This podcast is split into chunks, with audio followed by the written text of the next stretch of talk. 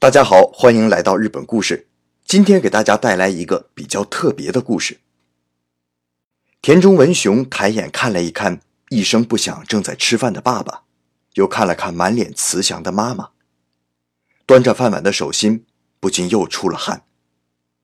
正好此时妈妈也抬起头，向自己投来怜爱的目光，文雄感到一阵窒息，连忙把头埋进饭碗，装作狼吞虎咽的样子。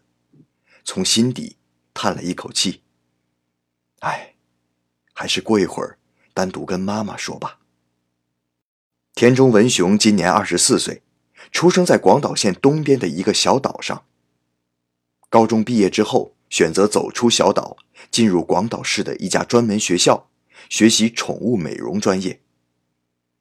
文雄身高一百七十公分，在日本男性中属于中等身材，瓜子脸。身材纤细，性格文静内向，和人交谈时有时会一阵脸红，然后低下头来。专门学校毕业前，在一次朋友的聚会上，他认识了岩原浩人。岩原浩人身材颀长，圆脸，梳着贝克汉姆式头型，就是把两侧头发都向中间聚拢的头型。眼睛不大，但是很有神，一张经常笑呵呵的嘴。时不时就能蹦出一两句笑话，把满桌朋友逗得哈哈大笑。不久以后，文雄毕业了。毕业之后，他做了一个重要的决定，留在广岛，因为还有一件更重要的事情在牵绊着他。他和岩元浩人相爱了，也说不上是谁先开始的。从那一次见面之后，两个人就一见如故，经常出去吃饭、看电影。一开始，文雄小心地掩饰着自己的心事，可是当他意识到浩仁也同样是性少数群体时，他就再也无法抑制住自己的感情，于是两个人疯狂地陷入了爱河。但是在舆论和态度都相对保守的日本，特别是广岛这种二线城市，两人仍然小心翼翼地维持着一种在外人看来良好的普通室友的关系。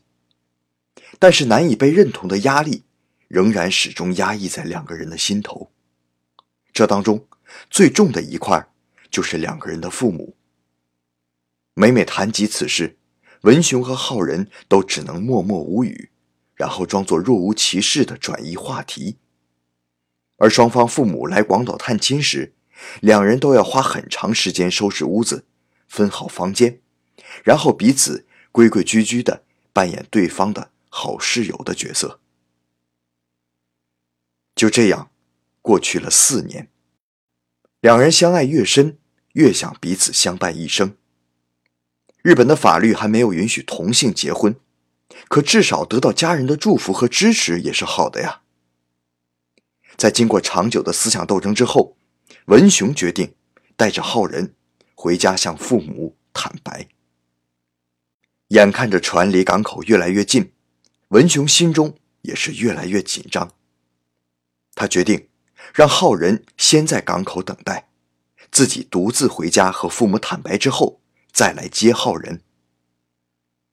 临下船，文雄轻轻抱了抱浩仁：“放心吧，我一定说服他们。”此时，浩仁的脸上也不见了往日的淡定，一脸紧张的看着文雄说：“你加油，我在这儿等你。”一直等你。回家之后，早接到儿子电话的妈妈已经在厨房里忙来忙去，给儿子准备家乡的饭菜了。父亲则坐在沙发上看着报纸。文雄在屋里溜达来溜达去，表面上看起来无所事事，其实内心七上八下的，找不到任何机会开口说话。吃饭的时候，文雄决定等饭后，先在母亲那里。打开突破口。饭后，父亲起身走出了屋子。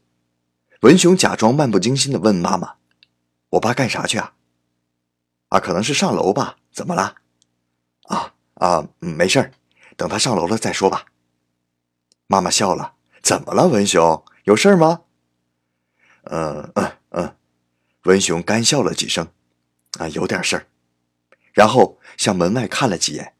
发现父亲已经上楼，点了点头，给自己打了打气。妈，我有了一个自己喜欢的人，最近在想着结婚的事情。但是，呃，但是，很可能拿不到结婚证的那种。为什么？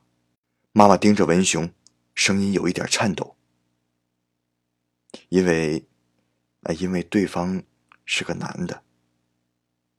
文雄低下头，声音小到自己才能听到一样。哎，果然是这样。妈妈突然向后一仰，语气一松，无可奈何的笑了。哎，文雄一愣：“你早就知道了吗？”妈妈手拄着桌子，手抚前额。哎呀，我就一直有这个预感呐。多长时间了？四年了。你这个孩子也真是的，干嘛不早点跟我们说呢？自己憋在心里多难受啊！那早跟你们说，你们就不吃惊了吗？吃惊啊，怎么不吃惊啊？不过呀，只要你过得开心，过得幸福就好了。妈妈突然有一种如释重负的样子，文雄心里一松，没想到妈妈是如此轻松的接受了这个事实，自己的语气也轻松起来。开始能和妈妈像往常一样对话了。妈妈，那你大概能猜到对方是谁了吧？浩仁，对不对？妈妈哈哈大笑。他人呢？他怎么没跟你一起回来啊？